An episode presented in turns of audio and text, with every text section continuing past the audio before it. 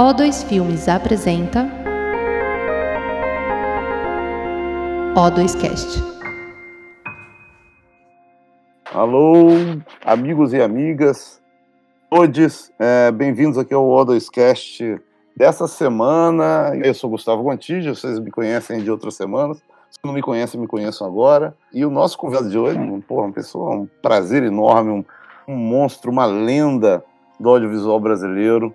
Um dos caras que mais sabe, ele dirige, ele escreve, ele faz tudo. Ele é um dos caras que mais sabe do nosso, do nosso métier aqui.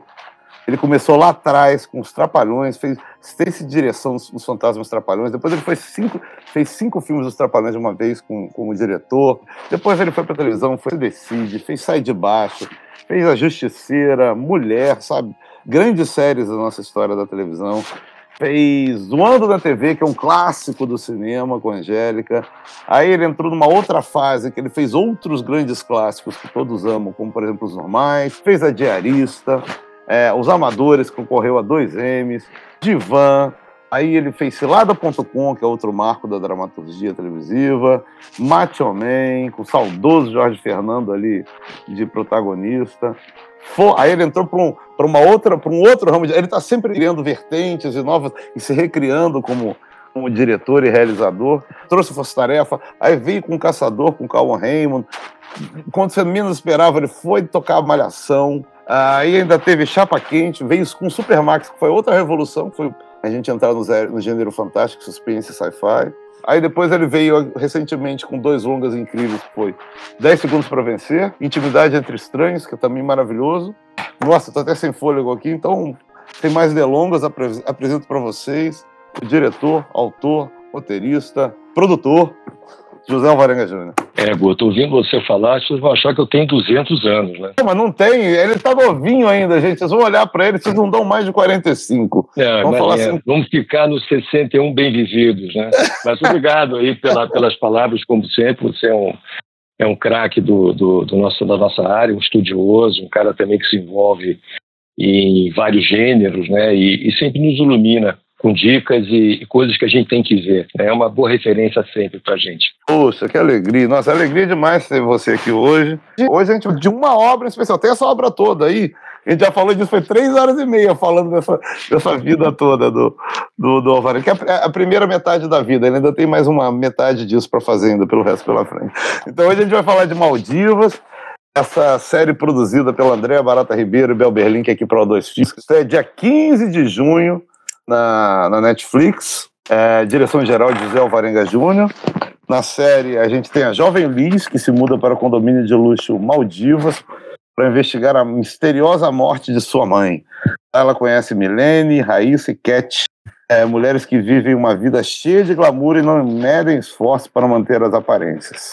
Me diz um negócio, quando te convidaram, você que estava vindo lá da Globo, é, carreira vitoriosa, que eu acabei de citar aqui na Globo, e aí você nossa, a Andréia soube que você estava, pô, ele tá, tá, saindo procurando novos rumos, está querendo é, se aventurar no streaming, ela vem para cá que a O2 é seu lar. Conta quando é, quando é que você entrou, como é que você foi convidado, quando é que você entrou no, no projeto, onde é que estava o projeto exatamente?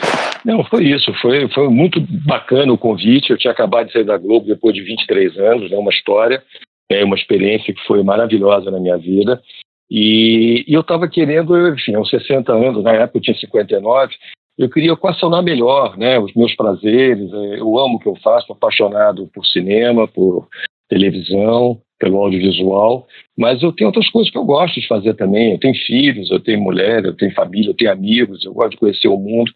Então eu estava precisando equacionar melhor né, essa minha paixão, que era muito dedicada ao audiovisual, com uma vida ainda por ser vivida, né? Uma vida é, diferente da vida que comumente eu tenho vivido nos últimos anos. Aliás, desde que eu tenho, sei lá, né, meu pai já trabalhava em cinema, então cinema é uma história para mim desde que eu nasci. Então eu, eu queria viver outras coisas, eu virei surfista, como já começou aqui uma vez mais velho, eu queria aproveitar o surf, eu queria conhecer o mundo. E nesse movimento que eu saí da Globo, é, enquanto eu estava repensando tudo isso, a André me, me convidou para fazer o Maldivas. Eu tinha um desejo louco de trabalhar com a O2, né? sempre fui fã deles, desde a época da publicidade. Eu sempre achei a O2 uma, uma instituição fabulosa né, em termos de procura, em termos artísticos, em termos profissionais. E aí, quando veio o convite, foi muito recusável. Né? Eu nem sabia o que, que era exatamente, mas a ideia de trabalhar com a O2 me tinha feito muito bem. E logo depois eu entendi que era Netflix, aí ficou mais interessante o projeto, porque eu já estava me colocando no streaming dentro de uma empresa que eu sou fã. Né? Eu, como todo mundo, é, acho que todo mundo, né? A gente vê muitas séries, né? As séries viraram uma espécie da, da, da música atual, né? Você recebe o tempo todo, né? E, e as séries da Netflix são especialíssimas para mim, né? Me ajudaram muito, me ajudam até hoje a, melhorar e me qualificar melhor como pessoa e como profissional. Então foi isso. Aí eu falei, vamos nessa, né? Fui ler o roteiro, acho que uma semana depois, ou duas semanas depois, é um roteiro, uma bíblia, na verdade, e quando eu comecei a entender o que estava por trás daquilo, eu falei, vamos, vamos cair juntos. E aí foi assim o trabalho. Houve um tempo de equação de roteiro, a, a criadora da série, a Natália Klein, e houve um tempo em que foi se buscando afinar o roteiro, né? A Bíblia tinha, enfim, grandes, boas propostas, grandes propostas, mas era muito abrangente, era muito, muito extensa em termos de histórias, e a gente foi afinando isso. Houve um tempo de, de pré-produção do roteiro né, e onde eu trabalhei, enfim, né, ajudei bastante, contribuí, acho que a palavra sempre é essa, né, contribuir com as ideias que estavam presentes ali, que foram ganhando corpo. Assim como Helena Soares também, né, que entrou nesse projeto para justamente dar corpo. E, e, isso fez muito bem o projeto. Né? Como toda colaboração faz bem a qualquer projeto. A nossa área é uma área de colaboração absurda, né? A gente não trabalha sem colaboração, né? A fantasia individual, ela não cabe na nossa atividade ela cabe em relação aos ganhos que você consegue colocar, uma coisa que você inventa, que você sabe só você conseguiu criar aquilo naquele instante, mas é, é um, junto com o teu eu colocando coisas, está todo mundo com seus eus colocando também outras coisas. Então, o nosso trabalho é altamente colaborativo. E aí foi isso, e aí desenvolvemos o roteiro até ele chegar a um ponto que estava filmável, né? E, e, aí começamos a produção, que foi na época da pandemia. Aí teve aquele para, começa, para, começa. É, é vamos chegar nisso tudo aí. Aí então, assim, é, é engraçado você falando colaborativo. Eu li outro, esses dias uma entrevista do David Fincher, ele fala assim: vocês acham que é fácil ser diretor? Para mim, ser diretor é pintar um quadro do rua, usando um binóculo. Eu tô com um walkie-talkie, quem está pintando é uma pessoa que está lá do outro lado da rua, quem está segurando as tintas é outra, e eu fico assim, do binóculo, falando no walk-talk assim, agora pinta com essa cor, mais um pouquinho para lá, mais um pouquinho para cá. Isso é fazer cinema na cabeça dele. Ele falou, é, é, é uma, é um bando de gente colaborando, rezando para dar certo. Então, eu acho que é mais ou menos isso aí que você falou mesmo, né? Isso é legal, acho que isso aqui é apaixonante. Porque o que une tudo isso, Guto, é claro que cada pessoa, cada artista, e eu acho que todos que trabalham no set são artistas, não só no set, mas estão envolvidos com o trabalho, são artistas com graus do artístico, né? alguns artísticos mais racionais são as pessoas que se envolvem mais na, na cadeia produtiva, alguns artistas mais intuitivos, talvez vivam a coisa da criação espontânea, né? a criação que vai sendo lapidada e surgindo toda hora, toda hora, mas é o que é legal, o que une todos nós, é, é, é essa chama mesmo, é a saída pela o diálogo é todo feito na criatividade. Isso é muito empolgante, né? é muito excitante, assim, você troca realmente vidas a cada conversa que você tem com qualquer pessoa da equipe. Isso é permanente enquanto o projeto dura.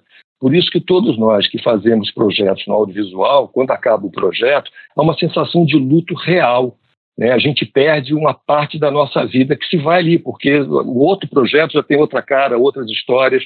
Enfim, por outro lado, também é uma riqueza de vida insuperável. Né? Quantas vidas a gente vive dentro de um projeto? Sim, exatamente. Poxa, é isso aí mesmo. Mas me diz um negócio assim: eu sei que aqui que quem ouve o O2Cast tem muita gente surramo mesmo, então gente muito tarembada, muito que entende tudo do métier, mas também tem muita gente muito jovem que está aprendendo ainda a trabalhar é, que está tentando entender como funciona nosso meio, ouve a gente também. Aí me diz, me explica um pouco assim. Aí você entrou no projeto, você tem a Bíblia lá. Aí como é que vai ser seu dia a dia? Aí você está colaborando, você está dando nota, é, dando notinhas, observações para o roteirista lendo, e aí você já está pensando lá na frente, você já está no elenco, você já está pensando no set, como é que você vai executar, como é que funciona isso? Cara, eu acho que a gente, quando entra num projeto, é, eu, pelo menos, vou falar de mim, né? Quer dizer, acho que tem maneiras de cada um é, entender como o desejo artístico se exprime, se expõe.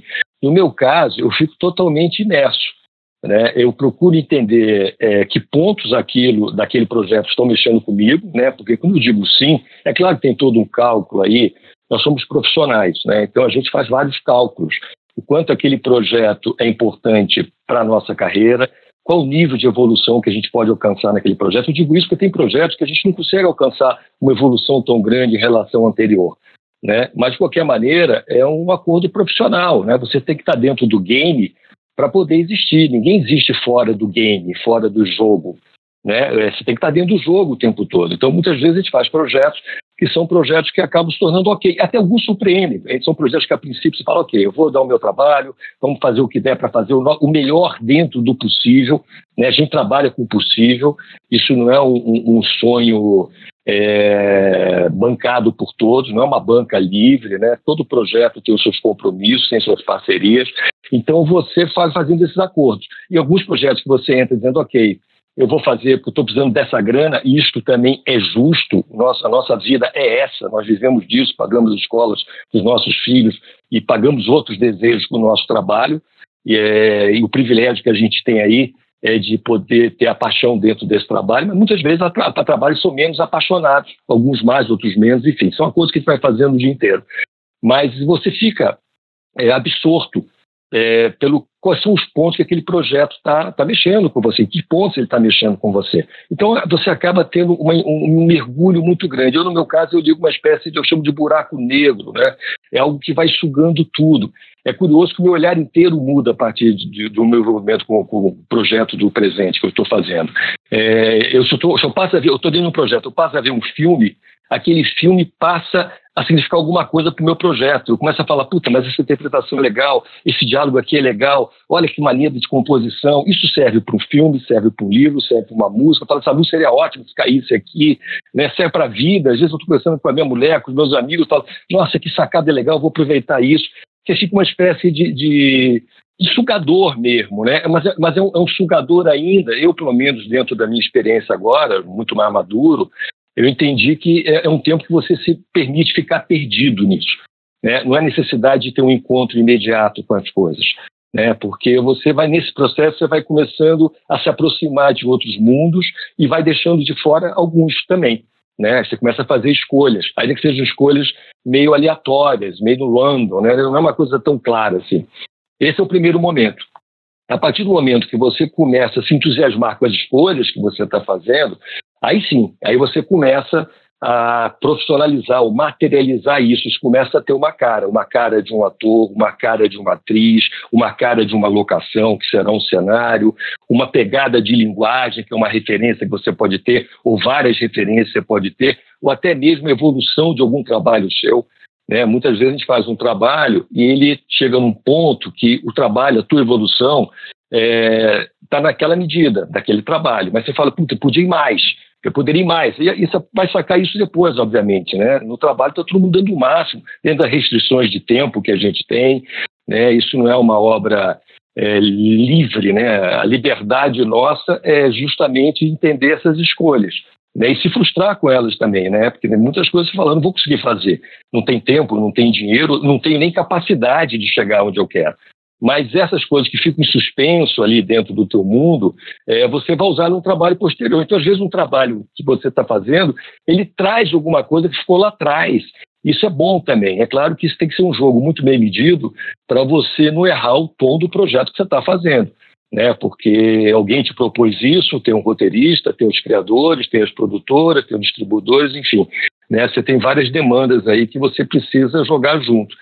Então, é essa parte da materialização ela vai surgindo mais na frente, o, na mesma maneira que o roteiro vai evoluindo e você vai entendendo mais o fraseado, você vai entendendo qual é a significância da, daquelas cenas, né, quais são as camadas daquela cena. Quando eu digo camadas, é o nível de, de entretenimento né, que você está propondo. Né, a, a, a primeira trama, o, o, que vai pegar o público, que é a primeira definição que você faz, a história é assim, assado, e você vibra com isso. Mas depois você vai entendendo que tem outras. Fala, esse personagem aqui ele também está falando disso. Né? Esses dois personagens juntos ele dão outro ambiente, né? E aí você começa a trabalhar outras camadas. Os filmes mais legais, os trabalhos mais legais, é quando você consegue atingir muitas camadas. Não é fácil, né? Evidentemente aí precisa de uma maturidade artística, precisa muitas vezes do, do, de uma equipe né, coesa e que te, que te ajude né, realmente a, a chegar nesse mundo que você deseja um pouco mais profundo, um pouco mais largo dentro da criação artística. Mas, enfim, essa parte de elenco, tudo isso vai surgindo com o tempo. Mas o primeiro momento, acho que é o momento de se permitir ficar perdido né? Mas é um perdido bom, saca? É, é, um, é, um, é uma espécie de, de, um, de um bom porre, assim, um porra que não te dá ressaca. Sei. Agora, a, além do, do, da questão de trabalhar com O2, que também realmente é um, um sonho trabalhar, posso vir que eu também vim para cá. O que mais projeto aqui? Assim, o que, que você leu e você falou, ai, isso vai ser maneiro de trabalhar? A gente não pode dar muitos spoilers, né? Mas assim, é, o que, que quando você leu, você falou, cara, isso vai ser maneiro de trabalhar? É, eu acho que a gente vai descobrindo, né? O, primeiro isso, para mim, foi estar no O2 e estar na Netflix. É, esse foi um desejo meu que eu já, já tinha, né? Então eu me senti muito é, já perto de uma realização, né? Me fez bem, me, me, me, me senti, a palavra é essa, prestigiado, né? De trabalhar em lugares que eu admiro. Isso é muito importante também né? Porque isso te dá um gás a mais, né? Você falou, opa, é, é como se você estivesse realizando antigos desejos, desejos que pudesse até ficar ficar perdidos, né? Porque tem isso também, né? Tem coisas que você não vai realizar. Eu penso muito, eu estava lendo há pouco tempo atrás o livro do Kubrick, e ele nunca fez o Napoleão, né? Que era o grande filme da vida dele. Nunca fez. Né? E se você for ver histórias dos diretores, né, grandes diretores que a gente admira, que fizeram coisas extraordinárias, alguns deles não fizeram os seus grandes filmes. Então a gente está sempre na espreita. Sei se isso é possível, né? Se na verdade a história de um artista é uma história de uma frustração no final, mas viver também é uma frustração, né? Na medida que a gente morre. Então é o que me foi interessando nesse projeto era a princípio, né, à medida que a gente foi começando a olhar para ele, era a mistura de gêneros. Né? Ele tinha uma mistura, ele tinha comédia, ele tinha drama, ele tinha um policial, uma, uma, um tom investigativo que andava por trás. E eu acho bacana quando você. Até porque, não só acho bacana, mas hoje não se faz série é, em que não haja né, esse, essa mistura, né, porque a narrativa ficou muito sofisticada. E as pessoas querem viver isso que as pessoas querem viver uma vida é, grande, né, com tanta coisa no mundo digital né, que é oferecido, independente da qualidade dessas coisas, mas as pessoas querem viver muito, né? querem receber muito, querem olhar para todos os lados. Então você precisa de narrativas mais sofisticadas, né? E mistura de gênero é um desafio sempre muito grande, porque você tem que dosar mundos, né? É, tem, tem o acerto do, dessas misturas tem muito na, tem a ver com a dosagem que você faz a passagem de um gênero para o outro. Né? E isso exige conhecimento não só do gênero, mas uma espécie de maturidade também do teu trabalho, né, para que você possa sair, eh, a gente fala, né, de uma maneira meio crua, ah, fazer comédia, fazer drama, mas é, se você olhar a vida das pessoas, ninguém sai do choro por riso, é difícil esse movimento. Né? Se você está muito triste, tem um amigo, alguém que está te consolando, e você dá um risinho, tem um movimento ali, né? tem palavras que vão te acalentando, que vão refazendo o teu mundo interior. Isso também se dá na arte. Né? Você tem que ter as palavras certas, o jogo certo, o ritmo certo, para poder sair de uma cena emocional, emocional no sentido de, do, do, da tristeza, e cair num riso. E esse riso pode virar uma risada, ou pode virar um medo, ou pode virar uma curiosidade, que é a base dos filmes de investigação, dos policiais, né? a tensão pela ameaça, enfim.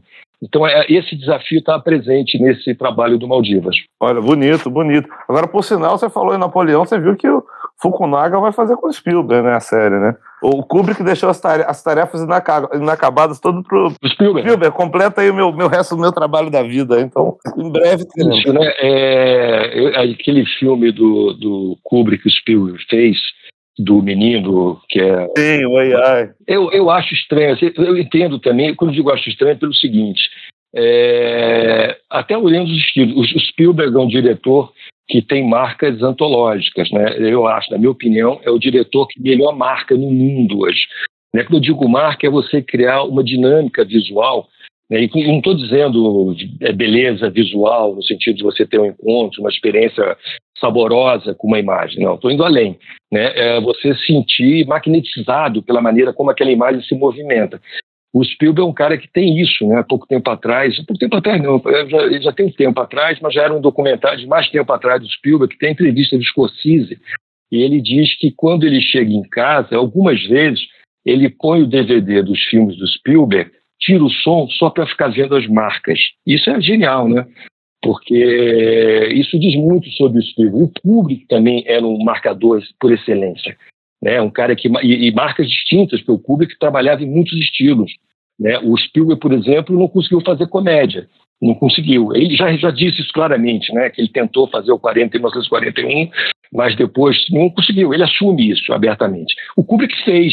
O Doutor Fantástico é, é, uma, é uma comédia, né? Sim, uma super comédia. Então é, é de humor negro, sarcástica, mas ela está na linha da comédia. Então o Kubrick eu acho que é um autor em cada, em cada cena, né, o cada trabalho dele, desde o do roubo das joias, o, o, o Barry Lyndon, o 2001, o Full Metal Jacket, o... o, o, o... Americana. Isso. As marcas são muito próprias da história da linguagem, né? Então o Kubrick conseguia fazer marcas incríveis. Então acho que no primeiro momento ele, ele devia ter, imagino que sim, um deslumbramento também pelo Spielberg, né? É muito difícil quem faz cinema não, o próximo filme de Spielberg ainda assim tem marcas que é uma, são aprendizado. Você fica pensando, como é que esse cara faz isso? Como é que ele consegue fazer isso, entendeu? Idealizar desse jeito. Então, é, eu entendo até que o Kubrick tenha dado para ele esse direito, mas é diferente, né? Porque quando você vê esse filme que a gente falou aqui, os Spielberg fez do Kubrick, é, eu vejo uma mistura que para mim não funciona, me desagrada, assim, né? Eu acho que o, o universo do Spielberg, é, ainda que ele tenha feito Lista de Schindler e Munique, né? Que são dois filmes muito sombrios, mas o Spielberg é, ele tem uma ele tem uma esperança, né? Ele, ele é um cara esperançoso. Ele é um cara que gosta do truque saca, do cinema. Ele acha que o cinema embeleza, de fato, a vida, né? E então eu acho que nesse momento ele se diferencia um pouco do Kubrick, que eu acho mais crítico, parece mais racional assim nas escolhas dele. Então acho que é estranho isso, né? Mas tudo bem, o Spielberg é o Spielberg e a gente só tem que aprender. Pois é, o, o, o, cinema do Spielberg faz a gente se sentir bem, né? Assim, é uma, uma vida de se sentir bem.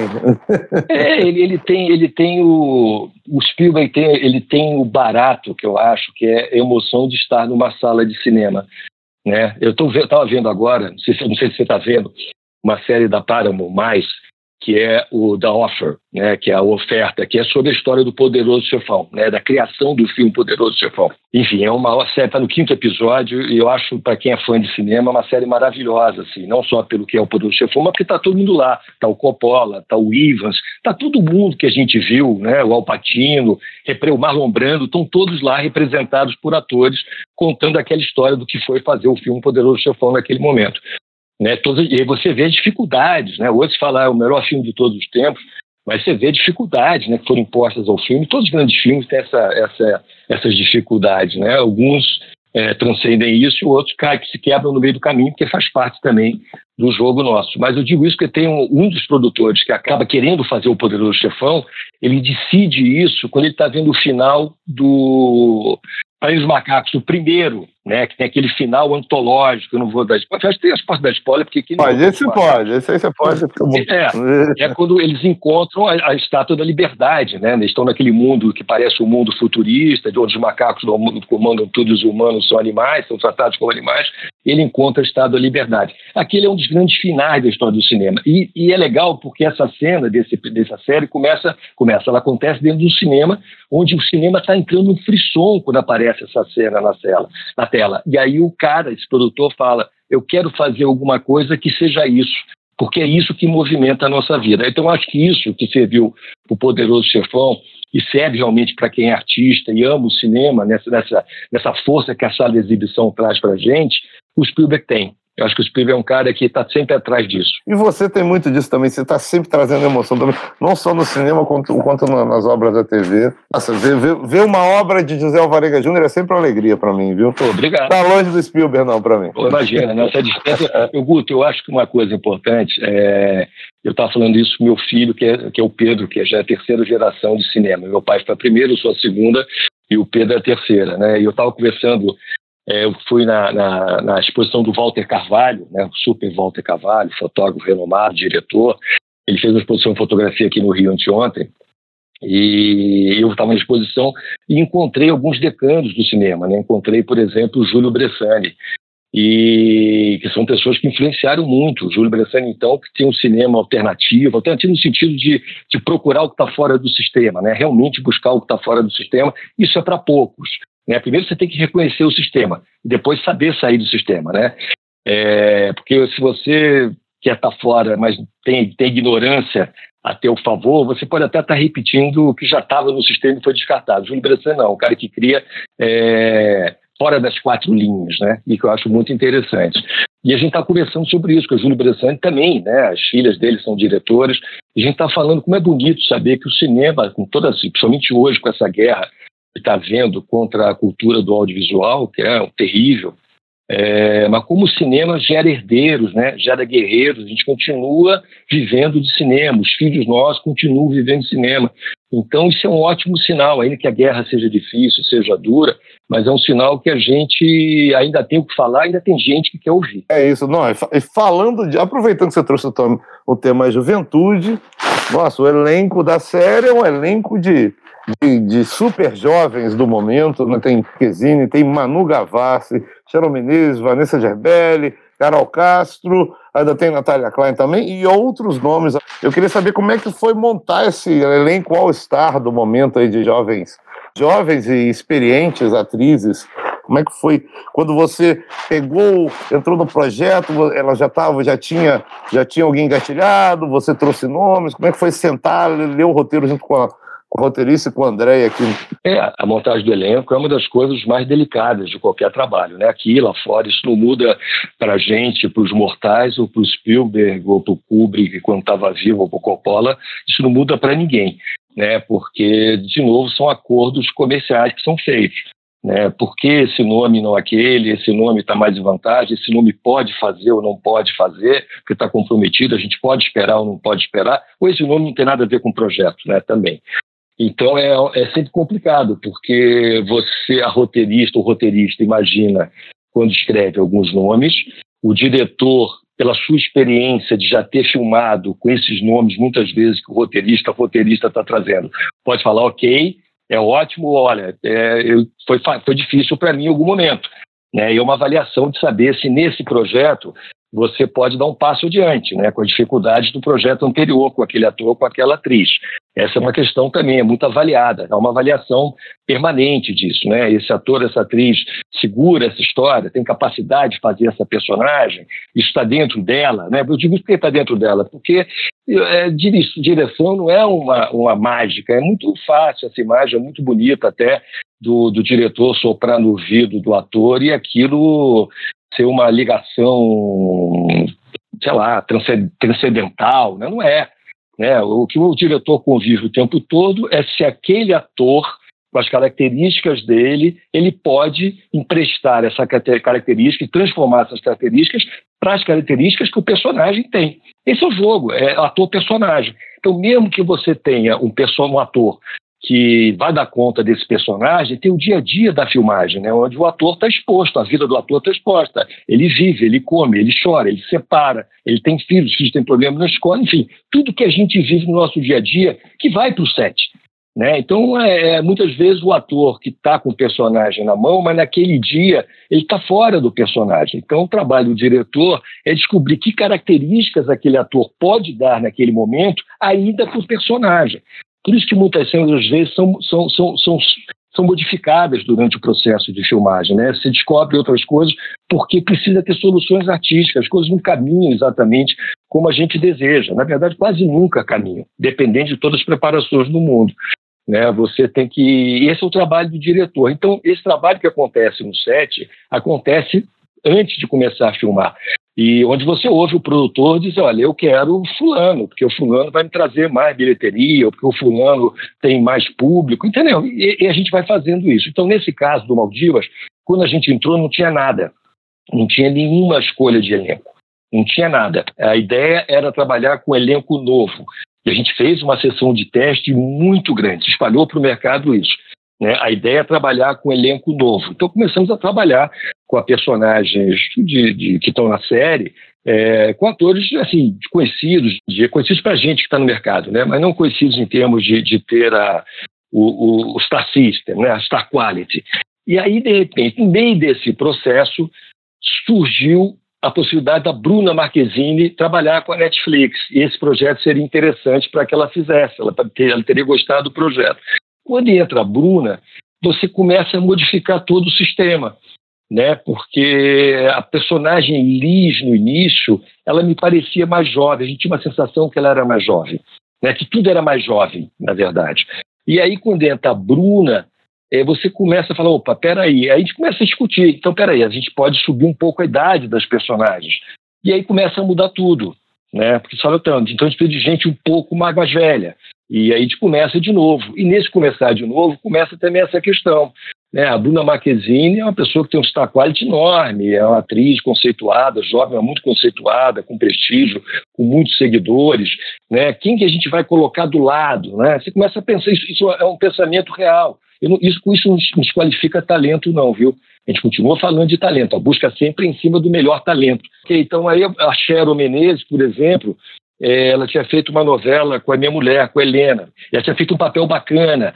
E aí eu falei, putz, grila. Aí peguei o telefone dela com a Helena e falei, você toparia fazer uma série para Netflix?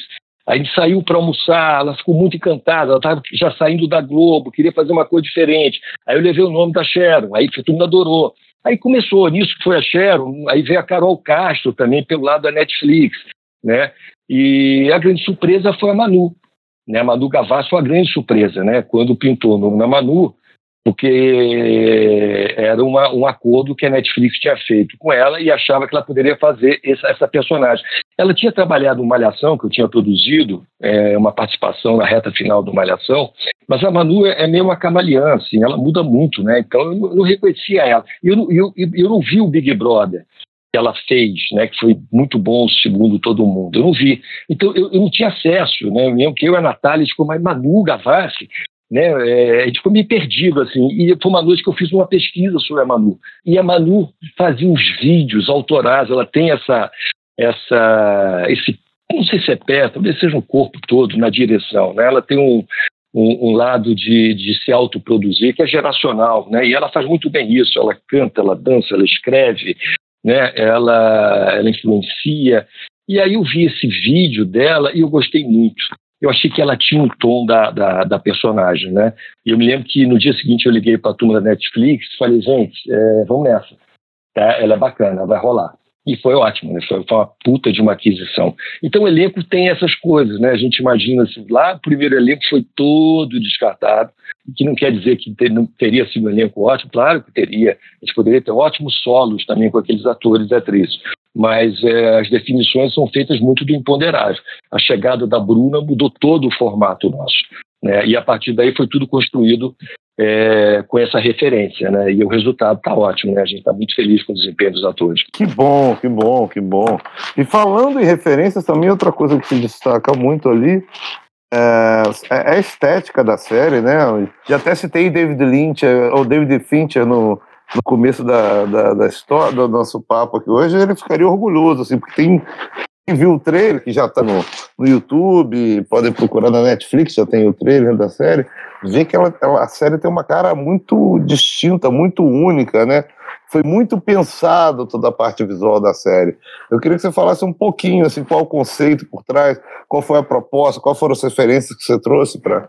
É, o, a, a visualidade de uma obra ela também é fruto desse liquidificador que a gente falou lá atrás, desse buraco negro, né? Você fica muito aberto, né, para pensar, né, pensar e, e, receber, né, receber.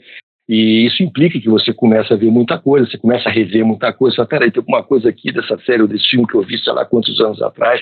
E você começa a buscar.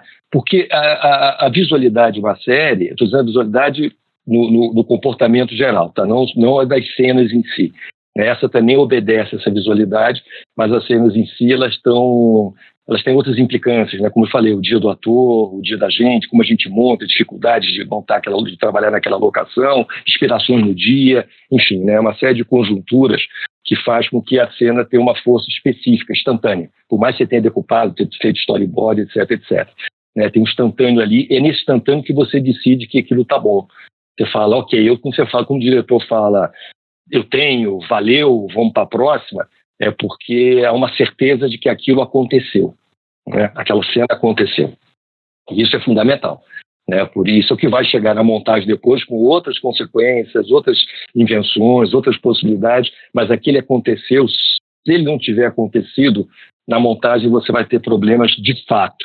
Né? Por isso que o mais importante para mim da direção é você ter certeza de que aquilo é a cena né? Que aquela cena é a cena, porque se você for para a montagem sem essa certeza, é, eu acho que é um engano coletivo. Você está enganando o projeto, você está se enganando e a montagem pode até salvar, mas não é, não é disso que a gente está falando. A gente está falando desse, dessa inspiração que a gente olha e fala, aconteceu, e essa certeza, bicho, ela é avassaladora, ela é quase um, um gozo nesse sentido, né? Você, quando acerta a cena, que eu digo você, é, todos estão envolvidos, é um gozo coletivo, né? E, isso é fundamental para a obra.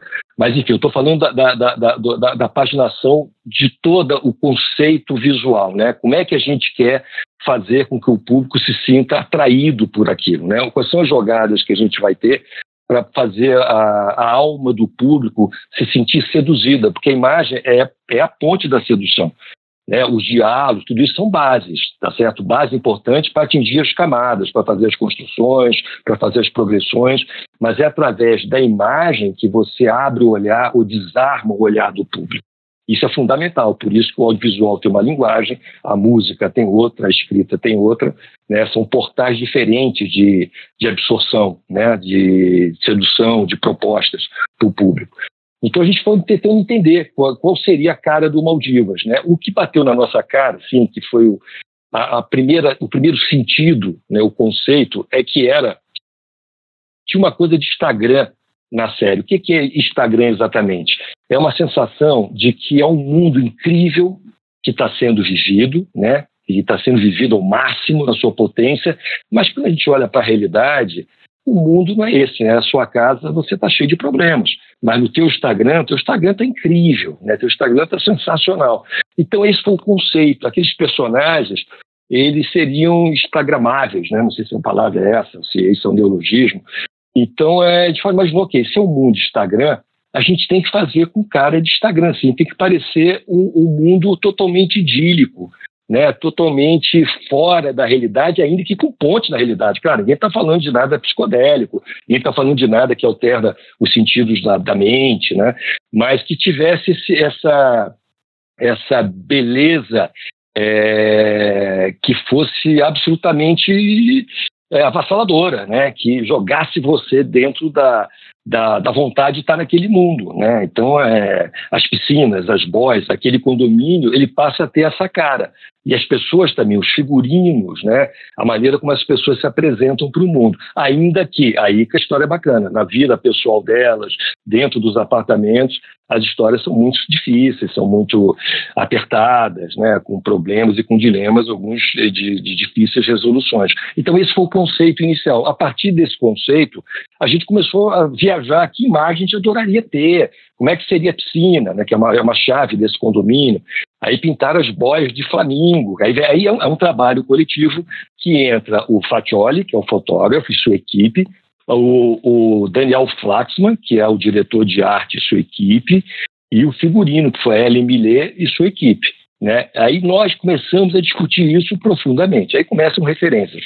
Vem tudo que é lugar, Guto. Aí vem todo tipo de filme, é, a gente gosta, vem comercial, vem página de revista, vem tudo, cara, entendeu? E a gente vai olhando, vai falando, isso aqui ficaria legal, isso aqui soma com isso, e essa pessoa, aí, aí você começa esse trabalho de, de costura, né, de elaboração de fato do, do que não estava materializado e começa a se materializar nas misturas. É isso que é importante, né? Nas misturas, é tudo é misturado no mundo. Né? Nas nossas vidas tudo é misturado e no cinema e na arte isso é igualzinho. Né? Você vai fazendo misturas e essas misturas, quanto mais você vai elaborando, né? você vai tendo experiência para poder entender para que caminho você deve seguir, é, isso vai ficando mais potente. Então, Maldivas acabou tendo uma imagem muito potente. Né? É, e é, era para a gente necessário. E o conceito que está por trás disso? O mundo do Instagram né, onde tudo é lindo, maravilhoso e, enfim, né, parece que a gente está vivendo num, num, quase um, sei lá, num paraíso. Né? Perfeito. Agora, outra coisa que você citou aí também, que eu acho que a gente pode falar um pouquinho, esse condomínio que vocês filmaram não foi só um, não foi só um condomínio nas telas, né? foi um condomínio lá na vida real. Achei uma ideia genial aqui que a Andréia e a Bel tiveram. É, acho que você participou disso também, que foi botar vocês filmando num condomínio ali que ainda não está não tá habitado exatamente na Barra da Tijuca. Como é que foi? Quais foram os benefícios de vocês trabalharem nessa cidade cenográfica praticamente inventada ali no momento. Como é que foi difícil disso? Cara, eu acho que tem coisas no projeto, Guto, que são a, a são os, o, o, o, que abre as portas do projeto, né? Pode ser no chefão, por exemplo, que está falando, é, é o Malobrando querer fazer o filme, né? Que ninguém esperava que o Marlon Brando quisesse fazer o filme. Era um, enfim, um ator caríssimo, multifamoso, e o Mário Puzo, que é o escritor do livro, mandou uma cartinha para ele, o Marlon Brando comprou aquilo, e quando o Marlon Brando entra no projeto, de novo, o projeto vira outra coisa, né? Então, é, no nosso caso, o nosso malombrando foi esse condomínio, porque do texto, no roteiro, eram várias cenas em condomínio. O condomínio é um protagonista da história, tem que se chamar Maldivas. Maldivas é o nome do condomínio. E, e, como é que você filma isso, né, cara? Como é que você filma num condomínio uma série? A gente estava numa época de pandemia, a gente tem que lembrar disso.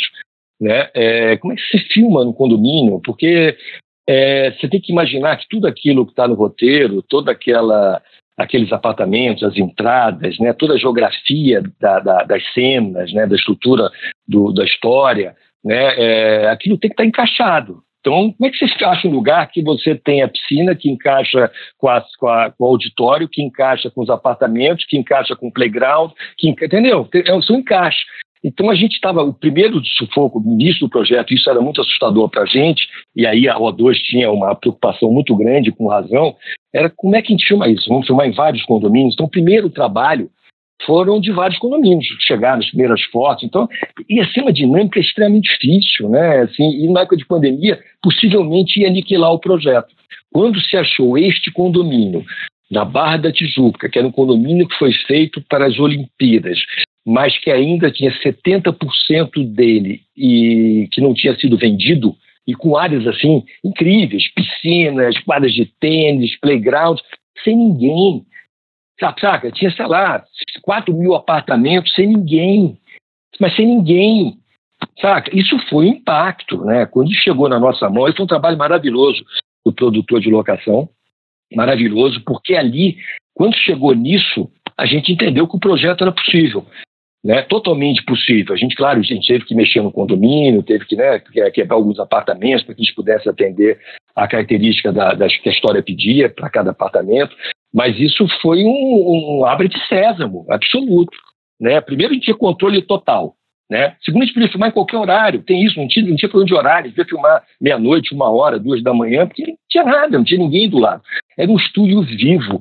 É muito estranho, né? O Daniel Flaxman, que era o nosso diretor de arte, ele olhava assim e falava, cara, isso em Hollywood ia custar uns 40 milhões de dólares. Só olhava, porque aquilo tudo era real. É claro, ele fala, cara, era real. Né? A gente tinha piscina, escolhia. Até que a gente tinha apartamentos lá dentro, né? dentro do condomínio. Nós, eu tinha um apartamento da direção, é, as, as, atrizes tinham apartamentos dentro do condomínio, que é, que é fora a hora da, da, da, do trabalho, de tudo que a gente tem, para a gente poder dar uma na hora do almoço, dar uma relaxada, depois da filmagem, poder dar uma relaxada. Isso era sensacional, assim, isso fez muito bem para a série. Né? É, lembro que a Bruna Marquezine tinha lá o, o o apartamento dela, as, as, as atrizes foram ficando amigas porque frequentavam. Então isso fazia uma diferença enorme, né? Porque é isso, eu, na hora do almoço, eu acabava de almoçar, eu ia para o meu apartamentinho ali, relaxava, pensava com calma, tocava na minha vida, pensava nas cenas seguintes, quando eu via para o set eu estava muito relaxado. Então é, é, uma situação incomum, é muito incomum. Então nesse sentido foi realmente o, o maior achado da série, foi esse condomínio. E eu acho que isso foi é, é tão verdadeiro que eu acho que essa série, eu tenho quase certeza, André sabe mais disso, mas eu me lembro que, eu, que isso aconteceu, é, a série ela andou a fila, né? Sei lá, imaginando que a Netflix tinha 10 séries para fazer. Né? A nossa seria a sétima ali, já estava sendo, estávamos discutindo, estávamos na pré, discutindo a série, mas a gente passou aí para a primeira. Né? Quando se achou o condomínio, eu lembro que assim, olha, vocês vão rodar daqui a pouco. foi, foi o retorno que a gente teve. Vocês vão rodar daqui a pouco. A gente passou até data de filmagem. Né? Então foi sensacional. Isso foi incrível mesmo, o condomínio. E foi maravilhoso. Não tivemos um problema. É, foi um prazer. Podemos filmar no Covid né, com protocolos muito rígidos, mas isso permitia a gente, a gente tinha contato com ninguém, então quem entrasse naquele condomínio, na, na ala que a gente estava, era só gente vacinado primeira dose, né, que era o que tinha na época, e, mas assim, todo mundo testado, é, que a série inteira teve muitos poucos casos de Covid. A gente pôde filmar e teve uma parada que a gente deu que houve um, recrudescimento do Covid, e logo depois a gente começou e acaba, fomos direto, assim, né, usando as máquinas, usando tudo, protocolos no set muito seguros, e a gente pôde fazer a série no tempo combinado, né, a série acabou exatamente no, no último dia que foi combinado. Me diz uma coisa, uma curiosidade aqui que eu tenho, um bando de gente tem. Você é o diretor geral dessa série, mas tiveram outros diretores também que você pode dizer quem, quem foram aí. Como é que funciona isso? É, cada um dirige o seu episódio, você coordena todo mundo, na hora de editar você edita tudo, cada um edita o seu. Como é que funciona essa coordenação aí? Quem são os outros diretores? É, na verdade, tinha uma diretora, que foi a Daina, tá? É, eu não conhecia a Daina, a Daina veio com uma indicação da Netflix, aí O2 é, a gente sentou para conversar, eu tive uma conversa com ela é, online e eu gostei muito da onda dela. Né? Eu gostei da onda dela, é uma, é uma cineasta mais jovem. E é importante isso também. Eu acho que é fundamental dentro dessa, desse, desses olhares que o projeto pode ter. Né? De novo, falando que a colaboração é a maior potência do que a gente faz. Né? E quanto mais olhares diversos você tiver dentro dessa colaboração, mais longe você vai. Né? Você tem muito mais perspectivas para explorar, né? muito mais lugares. São, você, vai estar mais em 360 né? Você vai poder olhar para todos os lados que vai ter alguma coisa ali. Então foi muito boa a colaboração da Daina. É, em vários projetos eu já trabalhei com outros diretores, alguns eu dividi sozinho, mas eu divido projetos há muitos anos com diretores. E o que eu acho é o seguinte: é, o meu modelo, tem vários modelos, o modelo meu é, é de liberdade. Né? Eu acho que o artista ele é dono do tempo da obra. O que quer dizer isso? Quando eu entrei na Globo lá atrás, é, até porque isso existe até hoje em termos de novela. Né? As novelas são muito assim. Você tem quatro, cinco, seis equipes dirigindo novela, cinco, seis diretores dirigindo a novela, debaixo de um diretor geral. Mas eu acho que a, a, novela é muito específica, é uma característica totalmente diferente de produção do audiovisual, é tem, tem uma linguagem muito própria e, por consequência, tem um modo de produção muito próprio. Mas na, nas obras que a gente chama de obras fechadas, o que faz o trabalho artístico, o que dá consistência ao trabalho artístico, o que dá, na verdade, a identidade do trabalho artístico, é o tempo. É o tempo que cada um tem de contar uma história. É o tempo que cada um gosta de contar uma história. Onde você retém mais uma expectativa, onde você apressa mais a tua história, onde você que acelere e diminui. É, é nessa construção de tempo que se faz a identidade do diretor. Né? É claro que tem identidades visuais, mas a, a, a maior sabedoria do diretor e o que, por consequência, leva as obras a terem mais consistência é o controle do tempo. Né, de você, esse tempo começa desde a elaboração do projeto até o set, obviamente, e a montagem depois. Então, é, eu acho que não, não dá para tirar essa autonomia do diretor, o tempo. Então, por isso, os diretores que trabalham comigo, eles constroem seus próprios episódios. Eu, eu não interfiro em nada nesse sentido. Né? Como é que é o processo que eu faço? A gente, quando o diretor ou a diretora chega para o projeto, ela encontra já alguns olhares, ele encontra já alguns olhares. Esses olhares são retrocados mais uma vez, né? Porque aí já chega o olhar também dessa pessoa, os conceitos que estão mais firmes, onde a gente tem ainda espaços para serem preenchidos, né? Se divide os episódios, aí, aí são critérios que que cada um tem. Eu tinha o hábito que nas séries que eu escrevia junto com outros autores, outros autores que eram meus parceiros, é, eu nunca dirigi os episódios que eu escrevia. Né? Eu deixava para o outro ou para outra diretora dirigir. Era uma maneira também de ganhar alguma coisa nova. É difícil isso, mas é uma maneira de ganhar alguma coisa nova, que, que não fosse pensado por mim, porque isso também é legal, né? Acho que o que movimenta a gente, e, e não pode ser diferente, é você olhar e descobrir que aquilo tudo virou alguma coisa que você não imaginava. Porque se vira o que eu imagino, o meu gozo é muito rápido. Né? Agora, se vir alguma coisa que eu não imaginava, eu vou, vou passar tempos refletindo sobre aquilo, tempos assimilando aquilo. Cara, como é que a gente chegou aqui? Cara, olha que sensação, olha como é que isso rolou. Sabe, a, sur surpresa é sempre muito maior do que o encontro com o fato. Né? Eu acho que o fato ele, ele se traduz mais rápido. Né? Então é, é muito bom quando você tem uma obra que transcende o teu olhar. Isso é fundamental, é muito bom não. É a, é a própria vitória da obra. A obra ganha sobre todos nós, porque é, é uma soma que muitas vezes ela, ela tem umas posturas invisíveis também. E é bom que seja assim. Se não for assim, qual é o tesão de estar fazendo o que a gente faz, né? Seria só repetir a mesma coisa, né? Então, é meu trabalho com a diretora, com os diretores é esse. É, a gente discute os episódios, pergunto quais os episódios que o diretor, diretora fica mais à vontade para fazer, e a gente faz a divisão, e aí cada um dirige o seu. Né? É claro que eu estou pronto como diretor-geral a parar qualquer arestas em termos de, de conflitos que possam existir dentro do trabalho, existem sempre vários. Esses conflitos passam por mim, eu, eu sou uma espécie de anteparo por diretores ou diretores que estão trabalhando comigo, mas a liberdade é total. É claro que é sempre pela troca, a gente está o tempo todo trocando criatividade. Eu adoro, a Daina tem, tem uma sequência, um episódio que ela dirigiu, que acho que é o episódio 4, que eu adoro. Eu, eu sou, para mim, eu acho que é a melhor sequência da série, assim. E é dela, entendeu? Eu adoro, é claro. Aquilo me entusiasma, por um lado. Você fala, putz, grila, cara, como é que eu não pensei nisso quando eu já fiz sequências parecidas? Mas esse é o barato, né? Se não tem uma Daina com isso, para mim, o meu próxima série, eu vou estar tá pensando em quê? Eu vou estar tá sendo provocado aonde? Né? Então, é, é, é, é, esse é o desafio do nosso trabalho. É um misto de dar, uma certa inveja? Dá entendeu? Quando outro diretor faz uma coisa incrível. Mas é claro que no final, a quilha do barco é a obra. E é aí que todo mundo ganha. Né? Mas é, é isso, com da inveja eu pego e falo, ok, no meu próximo trabalho eu vou tentar estudar como é que ela ou ele fez isso e eu vou tentar fazer uma coisa legal também, porque aquilo me absorveu, aquilo mexeu comigo. Então é assim que eu funciono. E na montagem, mesmo sistema. A montadora monta o trabalho dela, a montadora, a diretora ou o diretor, monta do jeito que ela acredita, montadores independentes. Na série a gente teve montadores independentes. E depois eu dou uma olhada. E aí é uma conversa para cá, uma conversa para lá. Né? Isso tem sido assim, a maneira que eu conduzo, assim, mas sempre com liberdade. Na verdade, esse espaço, eu estava dizendo da Globo, que quando eu entrei na Globo, a Globo trabalhava com esse fracionamento de direção, diretores dirigindo pedaços dos episódios dos outros, mesmo nas séries, era assim na época que eu entrei, e o Daniel Filho me ofereceu, quando eu expliquei para ele que eu precisava dirigir sozinho, né? Ele falou, pô, mas é tão bom dirigir com tanta gente. Eu falei, não, cara, eu preciso dirigir sozinho porque eu acho que é o, é o meu tempo, é, é, o meu entendimento de como eu quero contar a história. E, e, ele bancou isso e deu muito certo. E a partir daí eu passei a bancar com todo mundo que eu convidava. Olha, falando, já que você trouxe a Globo, como é que é? Quais são as diferenças de gravar, de fazer uma série lá com a, com a Globo, com toda aquela com tudo que é a Globo e, e vi agora para o mercado para fazer uma série com a Netflix, com a O2.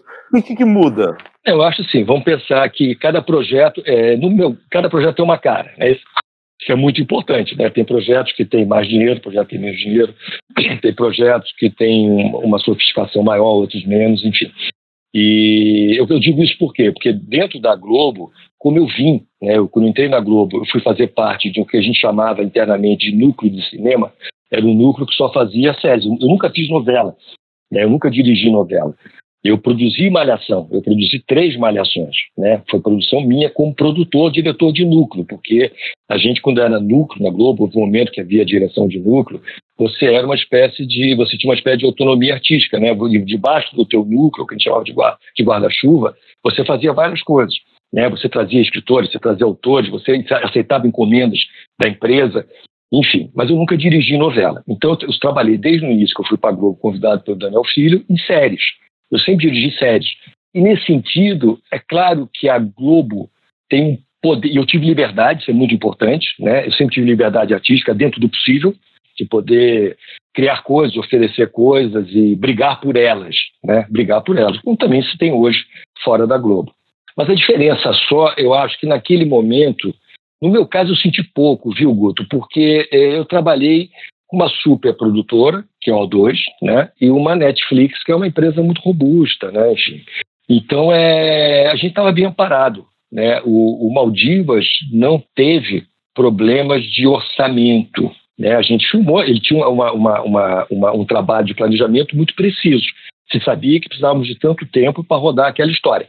E isso também a Globo era assim. Né? A diferença só que eu acho que o, o, o mas se bem que acho que a Globo hoje já está mais também absorvendo o modelo externo, não só pelas coproduções que ela faz, com a terceirização, terceirização cada vez maior que ela vai fazer, é que na Globo você tinha, por exemplo, uma vantagem de elenco. Quando eu digo elenco, não é o elenco principal, tá? o elenco principal, mas é que você, para um personagem de uma fala, por exemplo, você tinha um, um casting mais, muito maior disponível. E até para personagens com participações especiais importantes, você muitas vezes tinha um super ator que topava fazer. Né? Então, isso, isso é uma diferença. Acho que a grande diferença da Globo, para mim, era o casting. Eu digo era porque a Globo também está modificando o, o, o, perfil dela. Né? Hoje ela está apostando em outras coisas em termos de, de preservação de, de ativo, né? de conteúdo.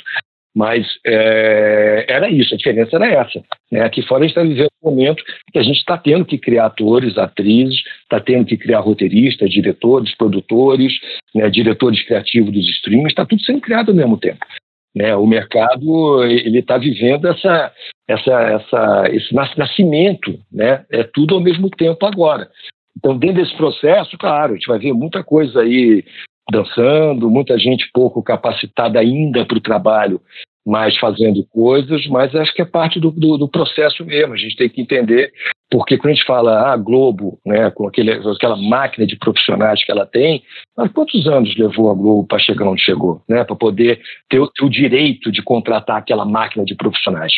Né? Porque aqui também foram lapidados. Né? No início, a Globo eram guerreiros, né, guerreiros que se juntaram ali para tocar uma estação minúscula de televisão que na época perdia para todas as grandes, né, com Tupi, é, Excelsior.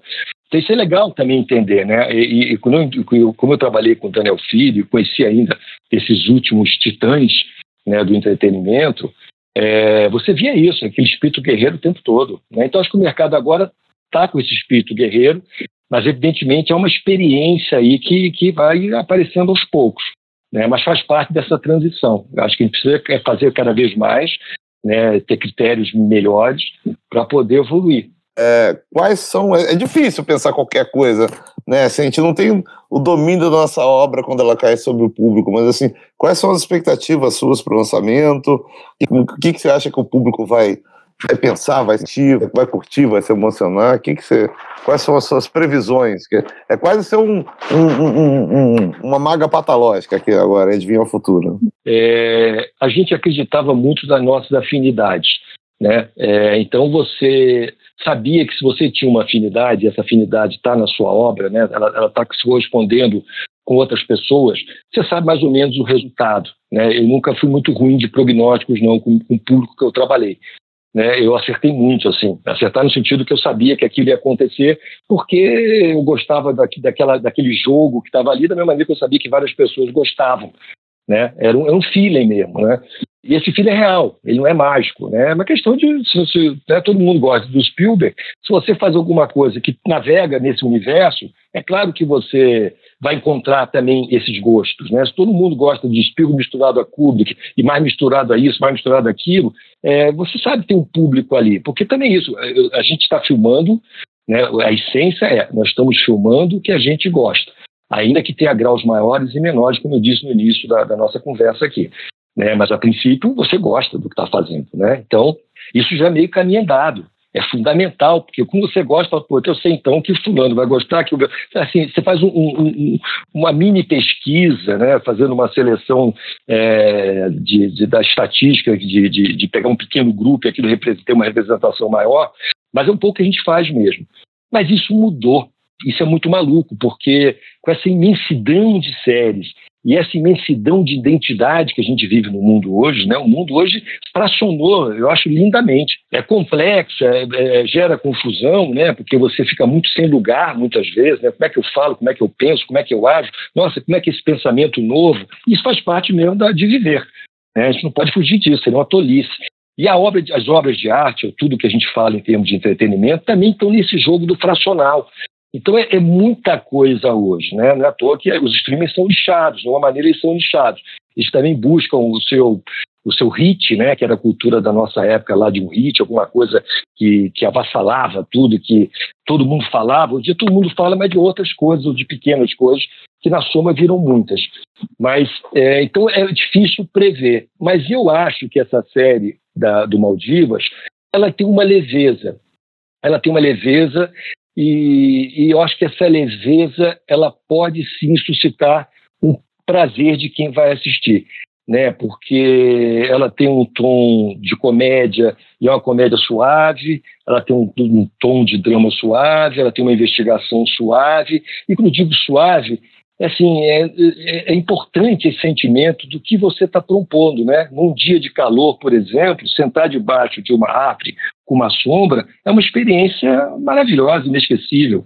Então, é, é muito isso. Acho que nesse mundo tão turbulento que a gente está, né, com, nossa, com tanta exigência de, de, de, de, de, ter uma emoção para esses lugares todos que estão surgindo de tudo que é lado, né, para retaguardas, tudo que é lugar, é, você ter uma série suave que você pode se deleitar, que você pode sorrir, que você pode se emocionar, eu acho que isso é um ganho, eu acho que é uma proposta, saca? Como tomar um, um puta de um milkshake num dia de calor. Olha aí, que bonito. Ansioso. Eu também ainda não vi, tal qual a maioria dos mortais, mas estou ansioso. E, e para terminar aqui nosso papo aqui, é, Alvarenga pós, pós Maldivas. Tem, temos spoilers aí do que teremos pela frente? Temos trailers? O, o lance dos streams é isso, né? A gente assina um contrato, isso é uma mudança enorme. A gente assina o tal do contrato de confidencialidade e é, é difícil, até quando eu conto para minha mãe ou para minha mulher, eu conto quase no banheiro, fechado, entendeu? Olha, estou fazendo um filme agora, uma obra assim, porque dá medo, né? dá um certo medo, porque as regras são muito. Eu entendo que é, é, é o momento do, do, do, de novos caminhos de divulgação, é muita coisa acontecendo, e, você, e agora mais do que nada, mais do que acho que é um momento único no mundo, né? Que você tem que ter o um tiro preciso de colocar sua obra naquele momento em que é um pequeno silêncio para que a sua obra possa ser ouvida, né? Ou possa ser gritada porque é muita coisa acontecendo no mundo, né? Como é que você encaixa ali o teu trabalho? Então os streams e eles estão com esse controle agora cada vez mais de saber exato momento daquele assunto ganhar relevância. Então é o que eu posso dizer. Eu estou fazendo uma série para Disney, é uma série muito bacana. É, os roteiristas não são brasileiros, são roteiristas argentinos, mas é uma série escrita para o Brasil, né? E está sendo uma experiência ótima. A gente está a filmar daqui a pouco, está na série final, no momento final de, de, de pré-pré, né? Pré-produção, algum elenco já escalado, e a gente está nesse trabalho, sim. É um trabalho que todo vai ser feito em São Paulo. Eu estou muito animado. De novo, porque acho que é, uma, é um outro caminho. E quando eu falei essa coisa de, de, de argentinos escrevendo, pode parecer uma, né, uma espécie de de desprestígio a, a, nossa, nossa, nossos profissionais, não, não tem nada a ver. Eu acho que houve uma contingência no mundo curiosa que o mercado argentino está com muito problema, né? O mercado cinematográfico argentino, os argentinos têm uma expertise muito bom da escrita e dos filmes, eles já se colocaram muito bem no mundo, né? É, você vê uma série argentina, um filme argentino é algo que movimenta muito e também isso é explicável porque a língua hispânica ela transita demais, né? Então os atores argentinos, diretores argentinos, escritores argentinos, eles trabalham na Espanha, eles trabalham na Argentina, eles trabalham na, no México, eles trabalham na língua hispânica que, que habita os Estados Unidos.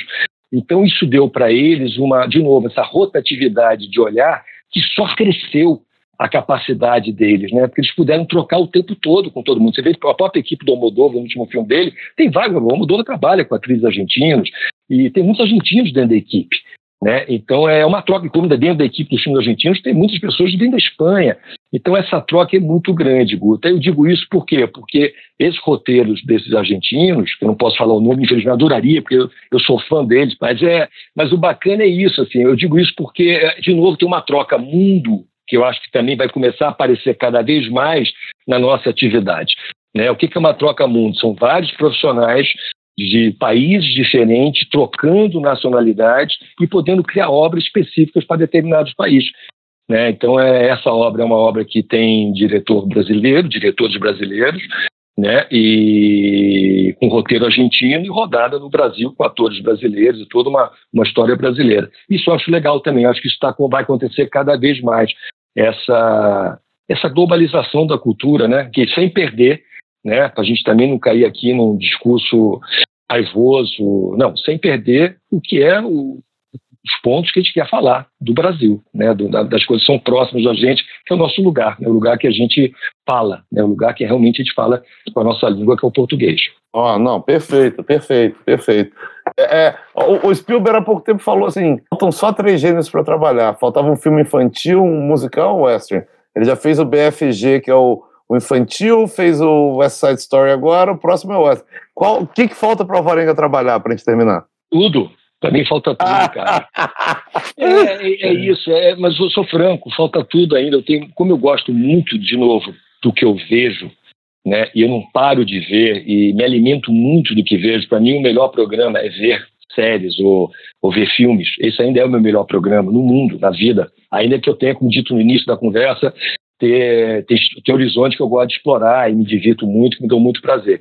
Mas ver filmes é, ainda é o meu melhor programa. Então, é, eu estou vendo tanta coisa que está mexendo tanto comigo em termos de linguagem, em termos de abordagem, em termos de misturas. Eu falo, putz, cara, eu queria muito experimentar né, é, essas novas viagens estão surgindo aí. E eu acho que elas vão continuar surgindo cada vez mais. Então, isso que dá essa sensação meio de, de, de não, não, há uma, uma pacificação interna, né? Porque tem muita coisa que está acontecendo e eu gostaria de me misturar com elas durante um tempo maior. Mas é muito difícil isso também, né? Porque é, a gente não sabe, são os projetos que vão surgindo, as condições do Brasil. E, mas assim, se eu parasse hoje, é, um lado meu acho que chegou bem mais longe do que eu desejaria lá atrás. Acho que eu fui muito mais longe do que eu poderia. Então eu sou muito grato. Poxa, que bonito, que bonito. Então esperem para breve tudo de Alvarenga. Vocês esperem tudo, mas dia 15 de junho esperem na Netflix. Maldivas, muito obrigado ao meu amigo, meu ídolo, meu tudo, José Alvarenga Júnior. Não, mais uma vez, muito obrigado a você por esse seu carinho, né? E é isso. Eu falei, vou reiterar aqui, você é meu, meu farol, assim, quando eu tenho dúvidas, você sabe que é para você que eu mando a mensagem. Falei, aí, Guto, o que está rolando que eu não estou entendendo né, no mercado? E o Guto sempre vem com uma explicação é, clara né, e que me possibilita também, né, como profissional, me movimentar nesse mercado assim tão largo, tão vasto hoje em dia e tão cheio de diferenças. Só estou retribuindo os anos de de, de guia aí, mesmo, mesmo sem a gente se conhecer, você já me guiava para essa, essa vida fora aí. Obrigado. Viu? Valeu, cara. Agradeço a você, agradeço a turma do A12, a todo mundo ter envolvido aqui no podcast. Foi uma experiência ótima e estamos aqui e dia 15 de junho, Maldivas. É isso aí. Beijo, gente. Até o próximo O2Cast. Obrigado. Tchau.